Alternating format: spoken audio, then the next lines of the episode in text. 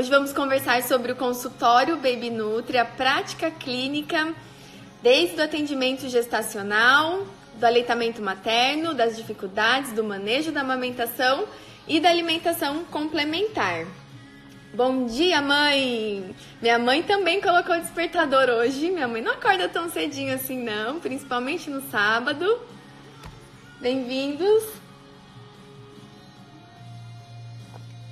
Eu comentei que ia mostrar alguns materiais para vocês e no primeiro encontro eu falei do fantoche e eu consegui trazer aqui para compartilhar com vocês.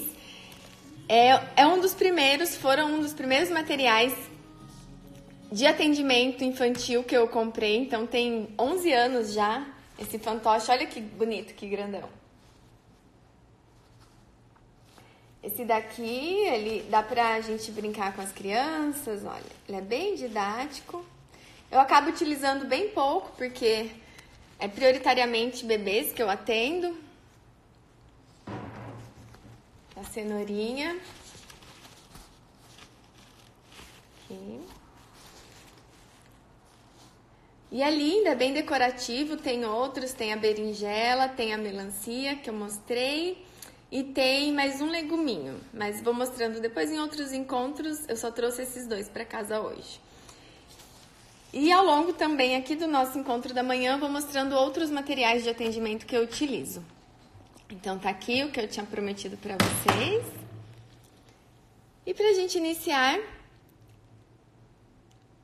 Posso dar de, se eu pudesse, né, dar uma dica para você que vai começar agora, que acabou de se formar e que não sabe por onde começar. A gente teve um encontro só sobre isso também, dos desafios iniciais. A gente se sente perdida, a gente não se sente capaz de iniciar um atendimento no hospital, a gente não se sente capaz de iniciar o atendimento clínico a gente não se sente capaz de encarar uma cozinha, uma UAN, e é totalmente normal, totalmente esperado. A faculdade nos dá muito embasamento teórico, mas pouco embasamento prático. Então a gente vê muito de tudo, quer dizer, também um pouco de tudo, e aí a gente acaba tendo que buscar essa segurança, essa confiança depois que a gente se forma. Então é totalmente esperado. Eu comecei com um trabalho voluntário no banco de leite, comecei com a pós-graduação em saúde materna infantil e com consultoria em restaurantes. Então, tudo isso já compartilhei com vocês e demorou algum tempo para que eu pudesse ter efetivamente o espaço, a clínica para atender os pacientes. Não foi de uma forma imediata. Eu comecei como personal Diet Baby. Teve um encontro também detalhado sobre isso, que é uma forma prática, econômica, não precisa de alto investimento no início e é muito eficiente, porque você tem um contato direto com o seu cliente, você vai na casa dele, você faz treinamento com a cozinheira, com o cuidador, com a babá, vai até o supermercado, orienta compras. E todo esse histórico meu, né, de prática, de mão na massa, hoje eu carrego isso o quanto eu posso para os meus atendimentos clínicos, para a minha prática dentro da clínica. Então, com tudo isso, já tinha esse perfil de atendimento, eu busquei um espaço que pudesse me atender nisso. Então a gente, junto com parceiras maravilhosas, a Karine Brambila e a Bárbara Dantas, nós construímos um espaço, né? Na verdade, reformamos uma casa onde pudesse nos atender. E a casa tem um estilo vó, é aquela casinha, né, bem estilosa, e lá conseguimos fazer uma cozinha experimental, um espaço para cursos, uma sala de atendimentos, um espaço aberto no fundo com uma jabuticabeira e por ali nós ficamos por um, em torno de alguns anos, uns três anos, e hoje vai estar em novo endereço. E agora eu vou compartilhar com vocês como funcionava isso. Nós podemos fazer muito, né? E não só pelo bebê, mas já desde o período gestacional. Quando temos a oportunidade de estar com essa mãe desde a gestação, podemos otimizar muito a saúde futura desse bebê, através de uma otimização intestinal, cuidar disso para que a mãe transfira a melhor flora intestinal possível para o seu bebê, que colonize da melhor maneira possível através do contato inicial. E hoje a gente já sabe que também através do período gestacional, orientar a mãe que através da gestação já estamos construindo o paladar do bebê. Então a nutrição placentária já vai tendo alterações de acordo com a alimentação materna. e o bebê já vai sendo exposto aos diferentes sabores, o que vai facilitar lá na frente para que essa mãe e esse bebê tenham hábitos alimentares ideais. Então, uma consulta da, da gestação, a gente faz todo o histórico, todo o parâmetro, melhora a alimentação materna, faz suplementação se for necessário, acompanha e faz as principais orientações também sobre a importância do parto ideal, para que essa mãe faça a escolha no momento consciente, uma escolha informada. Nós falamos os benefícios disso para o bebê. A gente fala que sim, a nutrição do bebê está diretamente relacionada com, por exemplo, o clampeamento do cordão umbilical, que deve ser no momento ideal. E não tardio, né? Como a gente costuma dizer, porque de tardio não tem nada. É o ideal. Então, quando o bebê nasce, a gente deve evitar aquela prática de rotina de cortar imediatamente o cordão umbilical, porque a gente acaba jogando no lixo nutrientes importantes, uma reserva importantíssima, riquíssima para o bebê e que quando a gente espera alguns minutinhos, não são muitos, são poucos minutinhos até que o cordão umbilical pare de pulsar, essa transferência extra de nutrientes é passada para o bebê, promovendo uma proteção uma garantia de carências nutricionais pelo menos até o primeiro ano de vida. Então, esse bebê já vem com suporte extra, como se fosse uma suplementação extra, com uma dica tão importante que nós nutricionistas devemos passar para os nossos pacientes, porque está diretamente relacionada com o estado do bebê, principalmente na alimentação complementar depois, se ele teve essa base, né, se ele tem esse histórico ideal.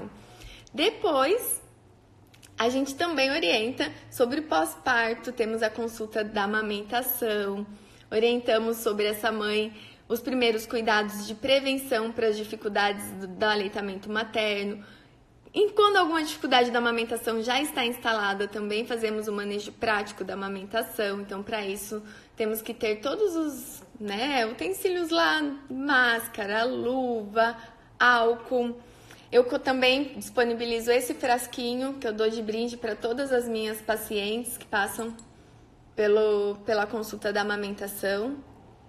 Tem a consulta no, na maternidade, onde a gente pode diretamente ali corrigir a pega do bebê se for necessário, fazer a avaliação inicial para que ela vá para casa com todas as dúvidas esclarecidas, com o bebê com uma pega adequada e também esclarecida sobre todos os mitos que envolvem o aleitamento materno. Todos os mitos que podem minar a confiança da mãe em relação à capacidade de nutrir seu bebê. Todos os mitos em relação à alimentação da mãe e às cólicas dos bebês. Hoje sabemos que nenhuma mãe é culpada pelas cólicas dos bebês. Elas precisam ser orientadas em relação a isso. Não somos culpadas pelas cólicas dos bebês. Os bebês terão cólicas, uns mais, outros menos, independente da alimentação materna. Isso se dá pela imaturidade do sistema fisiológico do bebê. Então, uns vão ter mais, outros menos. Isso acontece mais ou menos até o terceiro mês de vida do bebê. Então, a mãe pode e deve ter uma alimentação mais variada possível. Não precisa fazer restrições de alimentos saudáveis desnecessariamente pelos mitos que envolvem o aleitamento materno.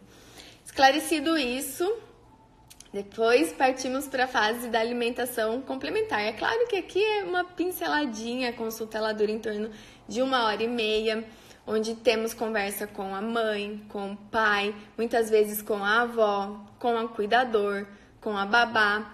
Orientamos literaturas também, que eu vou compartilhar com vocês.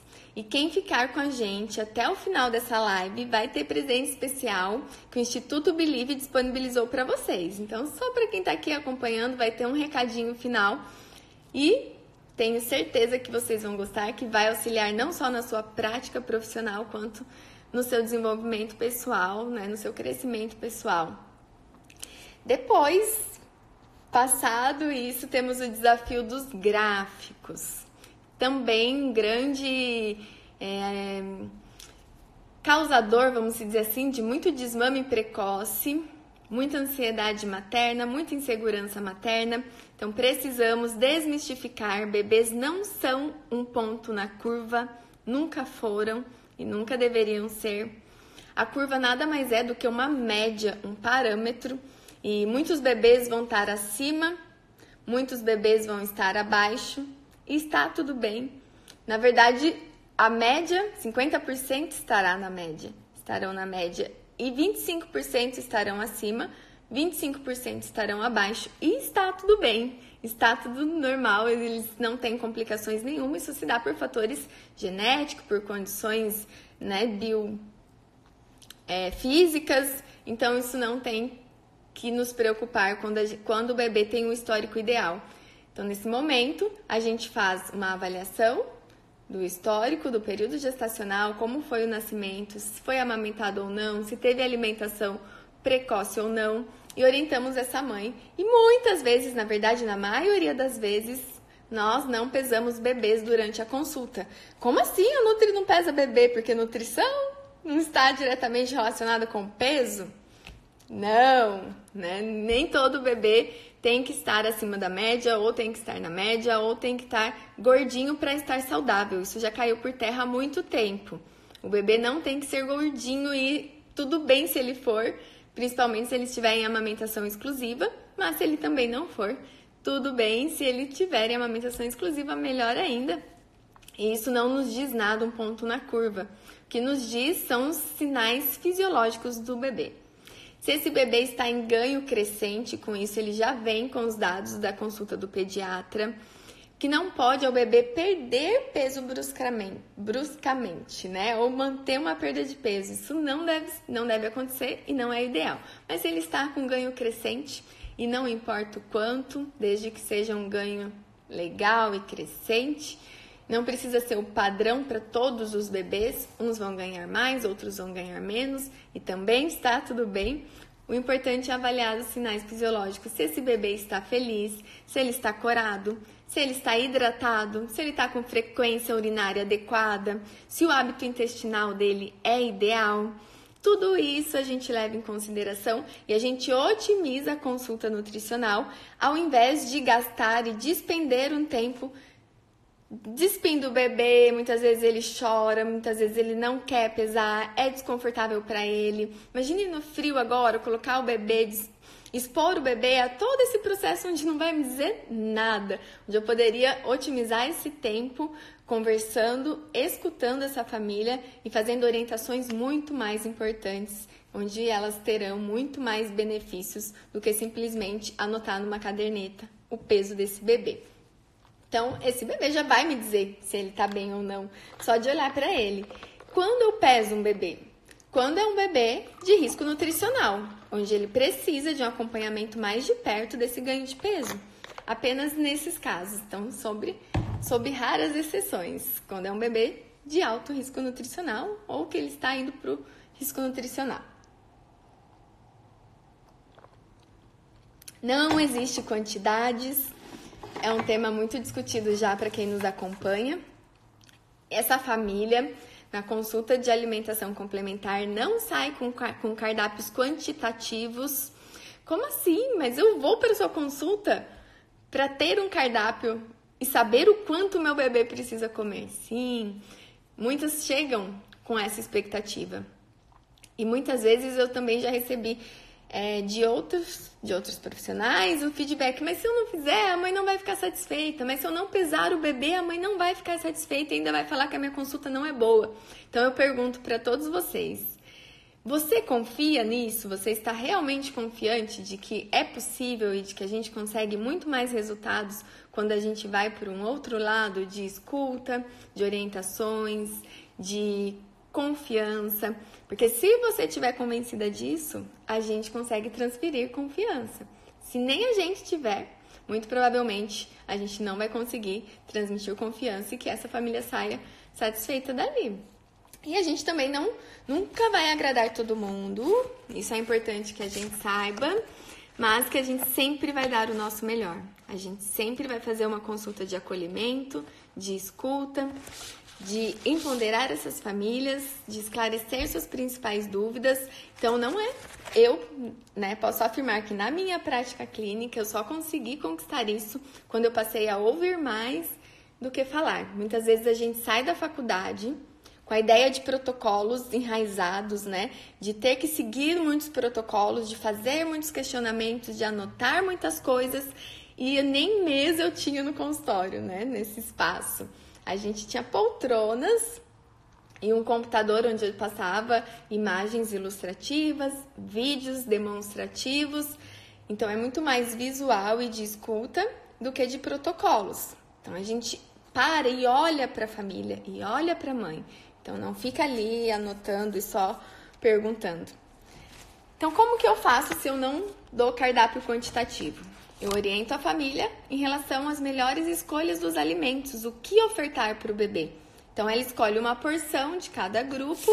No início não precisa, pode começar aos poucos. Então ela vai ficando muito empoderada, muito segura para fazer as melhores escolhas, para não colocar suas expectativas em relação às quantidades, porque isso vai causar a frustração, que é uma das principais causas do insucesso da alimentação tradicional, porque a mãe quer que o bebê coma raspe o prato, muitas vezes não, acontece, ela se frustra, ela passa toda essa frustração pro bebê. Por que, minha mãe tá tão frustrada assim, tá tão triste assim, tá tão angustiada assim? O que eu tô fazendo de errado, né? Transfere pro bebê que responde com mais recusa, que, que não permite que aquele ambiente seja ideal, seja favorável, seja de prazer, como tem que ser, como pode e deve ser.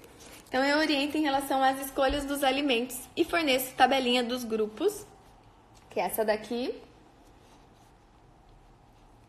E a mãe pode fazer as escolhas, então é que o dia que ela ofertar arroz, ela não precisa ofertar mandioca, ela pode fazer a escolha entre as opções de legumes. Claro que existem muito mais, aqui são os principais, os mais fáceis de serem encontrados, que fazem parte do hábito alimentar. Um desafio para os pais que eu peço para estar no topo da lição de casa, né? Que é colocar na lista de compra os alimentos que os pais não gostam. Então, o que os pais, o que a família não gosta, a gente coloca na lista de compra e é nosso dever comprar, preparar e ofertar para o bebê, porque é direito do bebê também conhecer os alimentos que a família não gosta, porque ele pode gostar. Né? Então, não esquecer de dar esses alimentos nesse momento inicial também, porque muitas vezes a gente nem compra, porque a gente não gosta, né? A gente nem passa perto. Então, a gente tem que lembrar e se atentar para isso e fazer a melhor oferta com maior diversidade possível, principalmente no início, onde o bebê está formando seus hábitos alimentares. Passado isso, quero mostrar uns materiais que eu uso também, enquanto alguns bebês brincam no consultório, e uma dica do que não deve né? Que a gente não deve comprar. Até podemos, mas que não é ideal, que não tem muita efetividade. São alimentos barulhentos, brinquedos, né? Tipo esse. Ó.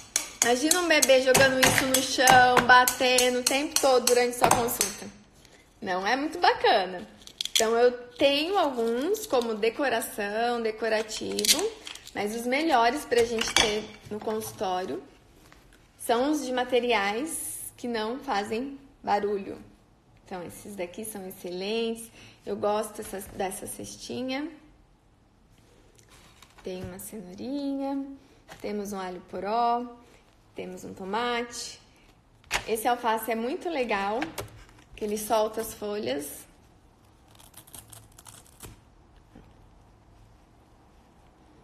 E muitas vezes a gente senta no chão com o bebê, já avalia a prontidão do bebê, se ele está sentando com sustentação de tronco, se ele já tem sustentação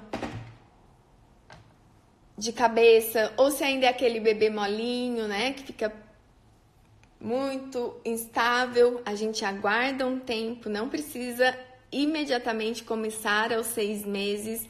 Então, se esse bebê ele chegou aos seis meses e ainda não apresenta os parâmetros de segurança e de maturidade para começar a se alimentar, a gente aguarda alguns dias, talvez uma semana, dez dias, seja suficiente. Então não precisa também, a gente tem aquela expectativa, mas será isso? Não, talvez alguns dias, poucos dias, esse bebê já sente com mais sustentação, com mais segurança, e isso favorece com que ele tenha um interesse maior no início, que ele tenha mais prontidão para agarrar e é preventivo a engasgos. Então a gente também fala de engasgos em todas as consultas para todas as mães, desde o nascimento do bebê. Quando esse bebê nasce, ele já precisa, essa família já precisa ser orientada em relação aos engasgos, porque a principal causa são os líquidos. Então a fase de maior risco para o bebê é a fase do leite ou a fase da amamentação, ou a fase do leite artificial. E talvez muitas vezes essa mãe passou por essa fase sem saber como prevenir, como agir.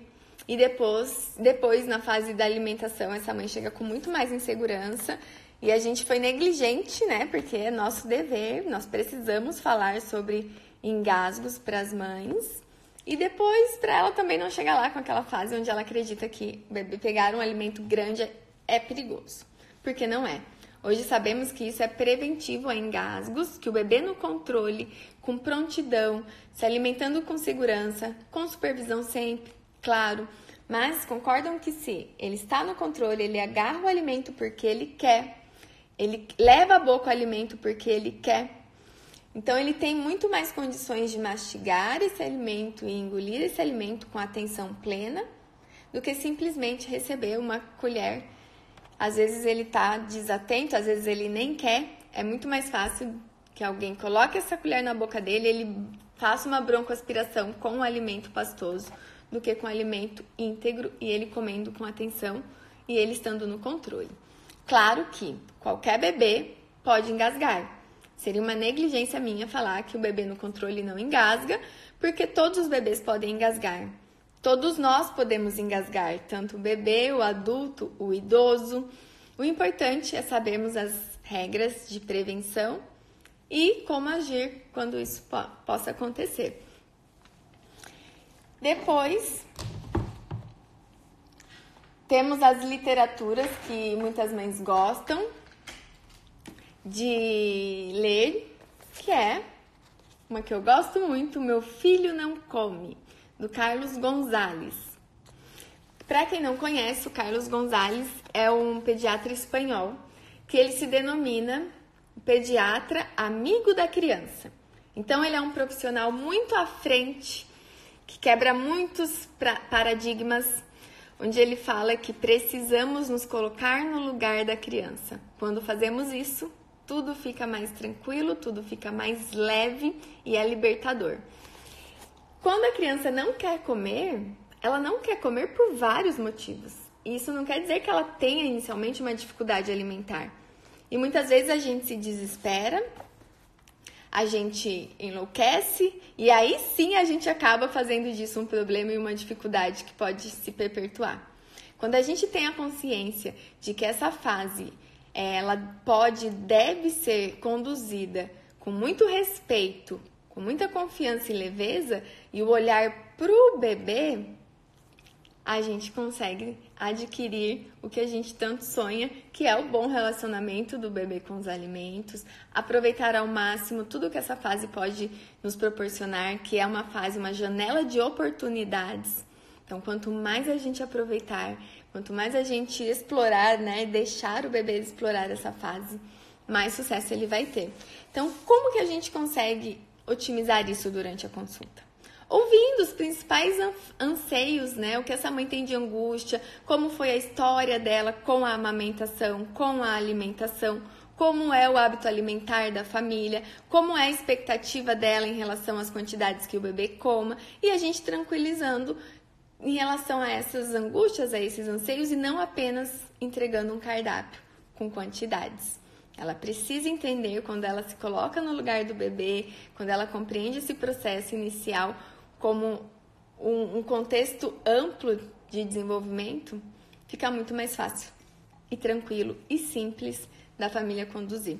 Nossa, Nutri, mas é, ela vai sair da consulta sem cardápio quantitativo? Eu estou batendo nessa tecla porque é o nosso desafio maior para que outros profissionais também mudem essa visão, para que a gente possa ter famílias que saiam dos nossos atendimentos confiantes, que elas consigam transmitir confiança para o bebê e não que elas depositem a confiança no papel, né? Aqui na, nos protocolos, nos papéis como se fosse, né, tipo uma tabelinha.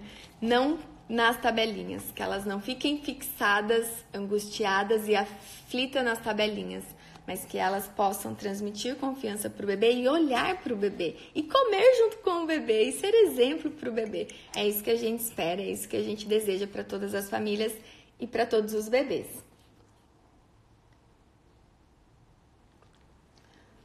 Pessoal, eu vou responder as dúvidas no final. Então, se você tem sua dúvida, pode deixar anotadinha aqui.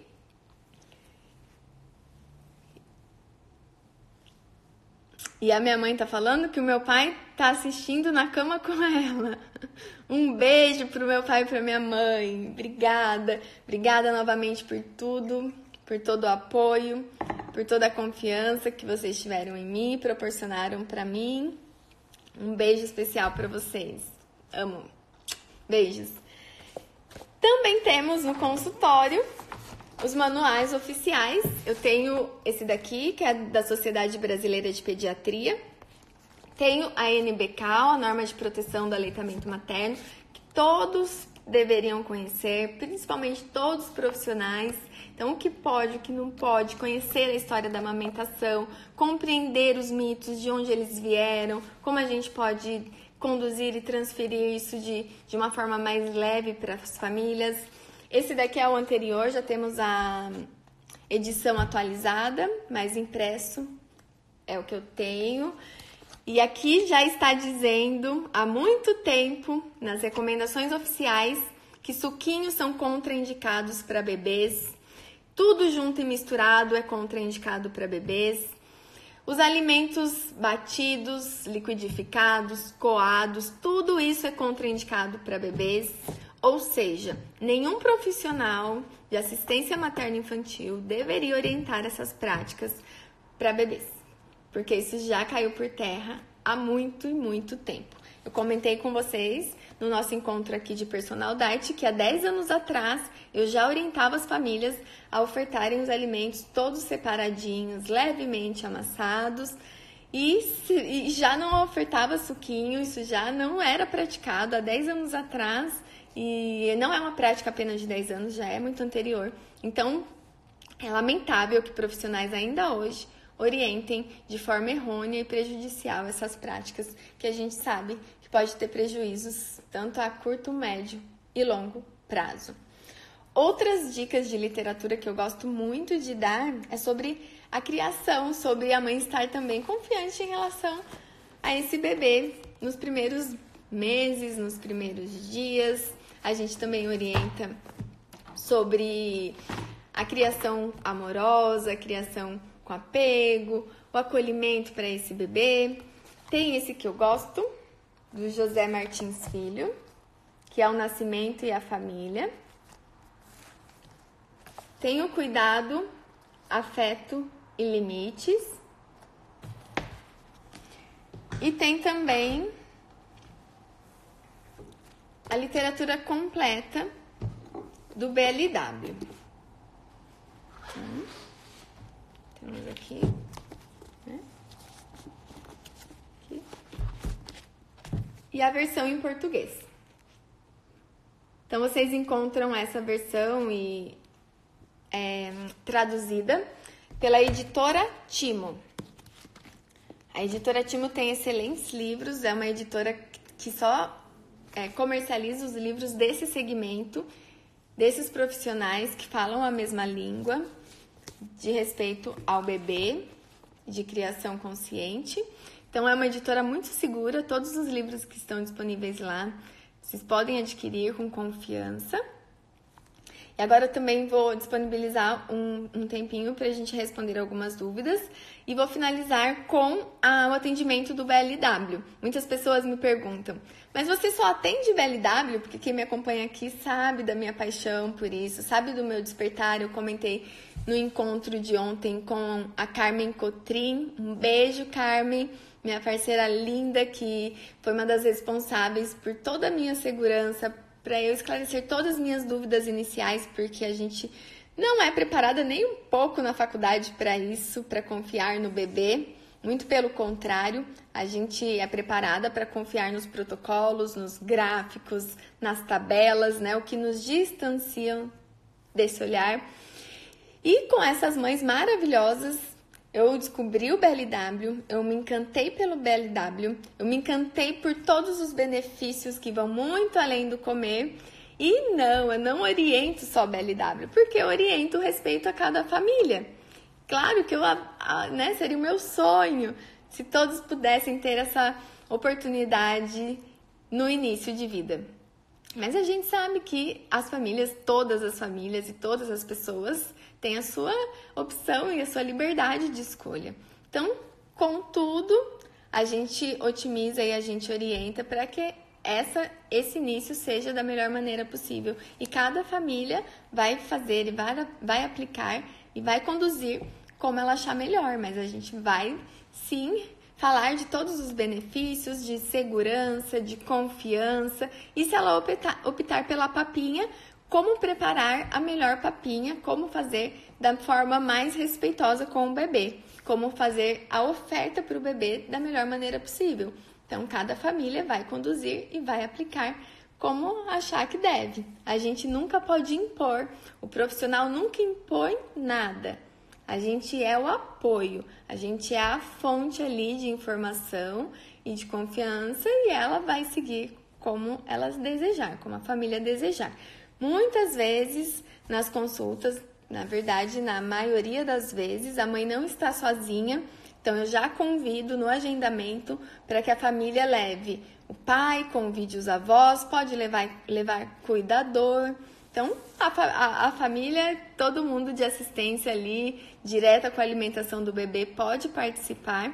E é incrível porque muitas vezes a avó concorda, muitas vezes ela estranha, muitas vezes ela questiona, mas a gente consegue também, com muita informação, vídeos ilustrativos, conquistar e mostrando os benefícios, porque eu costumo dizer que só quando a gente sabe o que a gente quer e onde a gente vai chegar é que a gente consegue né, estar ali. E aí pode falar vizinho, pode falar outro profissional, que a gente não não vai dar tanta importância assim, né? Como a gente costuma dizer, vai entrar por aqui, sair por aqui, porque a gente sabe o que a gente quer. A gente está confiante, a gente sabe o que a gente quer construir e o que a gente quer colher lá no futuro. Então, é sobre isso sobre informação, sobre acolhimento, sobre respeito. Muitas e muitas vezes a gente senta no chão, a gente brinca, a gente conversa, a mãe amamenta. A gente também precisa ter no consultório todo esse suporte, fralda. Eu gosto de ter cafezinho, água e sempre se colocar no lugar do seu cliente. Como você gostaria de ser atendido? Como você gostaria de ser recebido nesse ambiente? Né? Você gostaria apenas de chegar e que receber um monte, um monte de informação e nem ser escutado? Então sempre se coloca no lugar, faça essa pergunta, que certamente te vai conduzir pelo caminho ideal. Depois de tudo, a gente também orienta as literaturas, como eu disse. E o presente final eu vou falar daqui a pouquinho, depois que eu responder as perguntas. Então, se você tem a sua e ainda não fez, coloca aqui que eu já vou respondê-las. Vamos lá.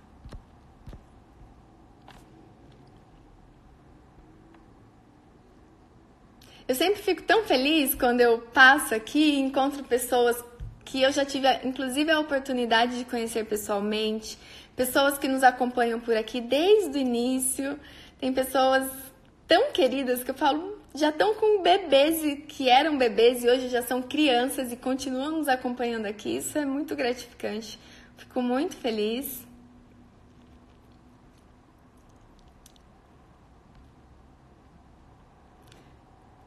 A Carmen Cotrim sugerindo para a gente fazer uma live sobre o tema da importância do clampeamento no momento ideal e os benefícios para o bebê. Sim, vamos fazer.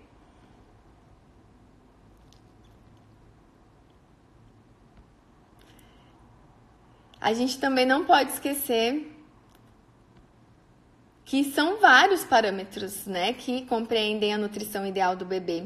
E é importante enfatizar que nenhum método, nenhuma forma E BLW não é um método, é uma abordagem ampla. A gente teve um encontro só disso, de, de BLW, como eu conheci o BLW, o que é, qual é a essência do BLW. Então é comum profissionais ou pais estarem presos às quantidades e as, a condição nutricional do bebê. Por exemplo, será que papinha nutre? Porque a gente tem a falsa impressão de que o bebê comendo bem, o bebê comendo muito, ele vai estar forte e resistente a doenças, o que não é verdade. Não está ligado à quantidade, mas sim à qualidade. Então, a qualidade dos alimentos que esse bebê vai comer. Quando a gente tem essa percepção, será que papinha nutre e BLW não nutre? Então a gente precisa olhar para o sentido de que nenhuma forma, nem papinha e nem BLW, é capaz de garantir a nutrição perfeita e ideal do bebê.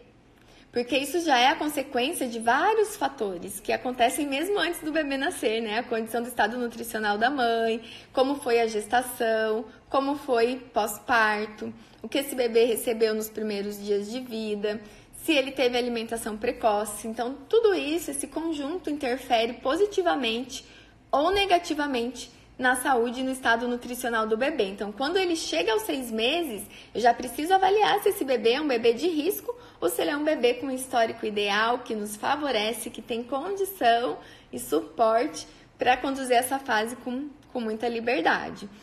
Porém, mesmo assim, a papinha ou BLW não está ligada ao estado nutricional do bebê, porque eu posso fazer uma papinha linda, maravilhosa, com alimentos ideais, orgânicos, e simplesmente o bebê não comer. Ou eu posso fazer um BLW lindo, com muita autonomia, onde o bebê come lindamente, com respeito, mas oferecer alimentos inadequados, que não favorecem nutrientes e a condição nutricional ideal. Então, nenhuma forma é capaz de garantir a nutrição perfeita e ideal do bebê. Porque o histórico do bebê e a qualidade dos alimentos que serão ofertados que vai nos garantir isso. Também, então, desmistificar isso de, de estar presas a essa condição e obrigatoriedade de ficar colocando alimento na boca do bebê, com a falsa ideia de que só assim que ele vai ficar forte e saudável, porque não é verdade. E a Juliana está perguntando quando o bebê já está na fase do BLW, não come, como a mamãe deve proceder?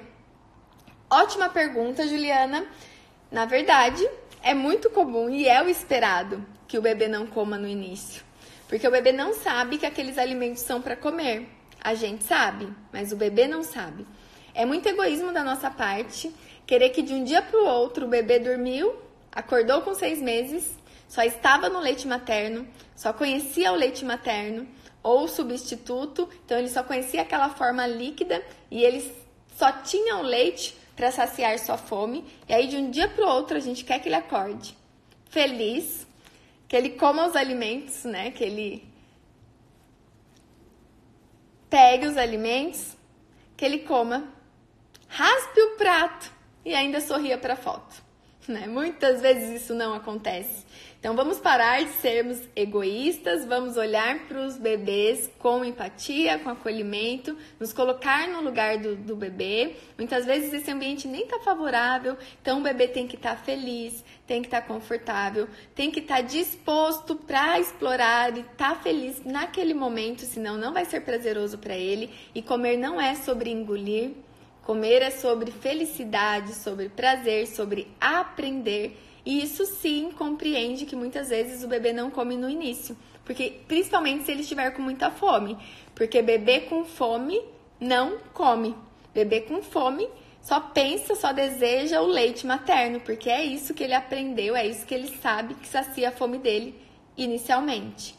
Então, até que ele entenda, ele pega, joga, gosta e passa no cabelo, e leva na boca. E tá tudo bem. Isso já é um grande aprendizado, isso já é um grande ganho. E aos poucos ele vai aprendendo que os alimentos também saciam a fome dele. E pode demorar, pode demorar enquanto isso ele vai recebendo leite materno ou substituto, que é a principal fonte de nutrição do bebê, pelo menos até o primeiro ano de vida. Então, quando a gente compreende que Eu só vou comprometer o estado nutricional desse bebê se ele não tiver o suporte adequado. E muitas vezes a gente escuta orientações de que, ah, tá vendo? Esse bebê não come porque ele não sai do peito. Tira o leite materno para você ver se esse bebê não vai comer. Pior cilada, não caiam nessa, porque só piora. Além de piorar todo o quadro comportamental, a gente piora o quadro nutricional do bebê. Aí sim eu vou comprometer o estado dele, porque se eu tô tirando a principal fonte de nutrição dele e muitas vezes ele também não vai comer o suficiente, o que é esperado, como que esse bebê vai ficar nutrido? Nesse momento eu compreendo, porque muitas pessoas ainda se sentem inseguras em relação ao BLW, ou olham com estranheza, com preconceito, porque não conhecem, com preconceito, porque não apoiam, porque não apoiam desde lá do início. Muitas vezes não apoiam nem a amamentação. Se eu peço para tirar a principal fonte de nutrição do bebê para que ele coma e ele não come, aí sim eu entendo a preocupação de muitos profissionais que não acreditam, que se sentem inseguros e ainda criticam e desmotivam porque não faz sentido, realmente não faz sentido. Aí sim esse bebê vai ter um comprometimento, mas quando a gente apoia, quando a gente confia, quando a gente orienta, quando a gente tem já o apoio desde o início na livre demanda, na confiança no bebê, que ele sabe o quanto ele precisa mamar, que ele também sabe o quanto ele precisa comer e a gente apoia e incentiva, tudo se encaixa, tudo faz sentido e a gente caminha para o ideal. Como eu sempre costumo dizer, que a gente bate na tecla que não existe o certo e errado mas não há nada que me convença que o natural não seja o ideal. A, a Home Decor, olha, um perfil aqui profissional. Eu faço sempre essa orientação da oferta de alimentos que os pais não comem, mas tem que oferecer e ensinar a criança a comer. Isso mesmo. É, é, é nosso dever e é direito da criança conhecer os alimentos que os pais não gostam. Como iniciar o fracionamento das refeições do bebê? Cheguei aqui agora, se você já falou, releve. Oi, Karen, bem-vinda. A gente falou que não tem quantidades, a gente falou que a gente apenas oferta uma porção. O que, que é uma porção? É um pedaço. A gente oferta um pedaço para o bebê e o bebê vai decidir o quanto ele vai comer, fazendo as escolhas ideais e a oferta adequada.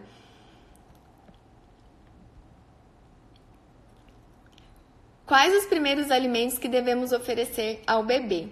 Todos os alimentos da terra, todos os alimentos naturais, todos os alimentos saudáveis. Costumo falar da regrinha assim. Poucas regras, né? Quase não falo de regras, mas vou falar de duas agora. O que for da terra é ideal para o seu bebê, o que for da natureza. Por exemplo, danoninho se encontra na natureza? Não, então não é ideal para o seu bebê. Bolachinhas se encontra na natureza? Não, então não é ideal para o bebê. A segunda regrinha: quanto menor o bebê, maior o alimento. Então, no início, ele pega o alimento e come e explora. É importante que seja grande, porque se for muito pequeno, ele vai pegar o alimento, vai ficar na palma da mão dele e não vai sobrar a porção ali para ele comer e explorar. A gente começa com os maiores e aos poucos a gente vai reduzindo os tamanhos até que o bebê aprimore isso, aprimore os movimentos finos, aí a gente oferta os alimentos pequenos e duros, que também é preventivo a engasgo, né? Isso é uma regra também de segurança para o bebê. Aí a, La a Laísa tá falando, coloca o nome dos livros pra gente.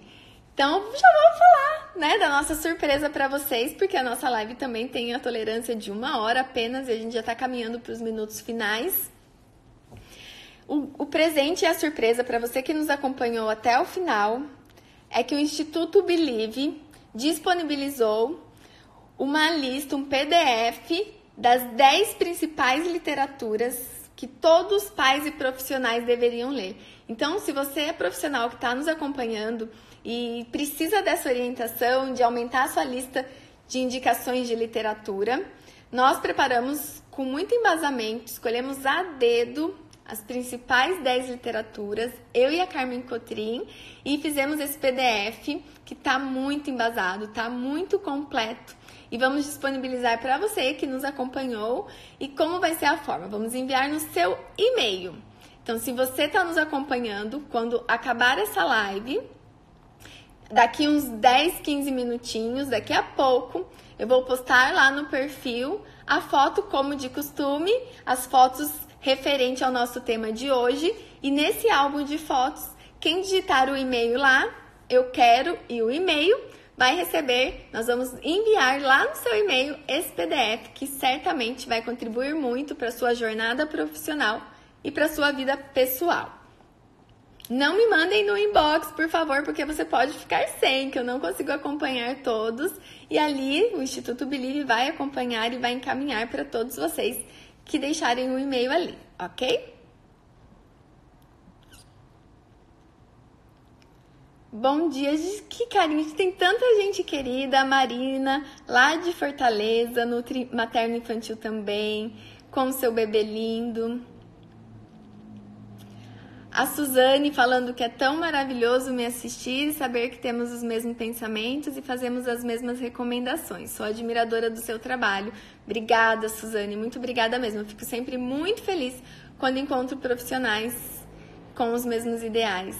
Tem várias materno infantis aqui. Muito obrigada. Obrigada. A Conciana, olá, bom dia, um beijo grande. Amigas Nutris Materno Infantil também.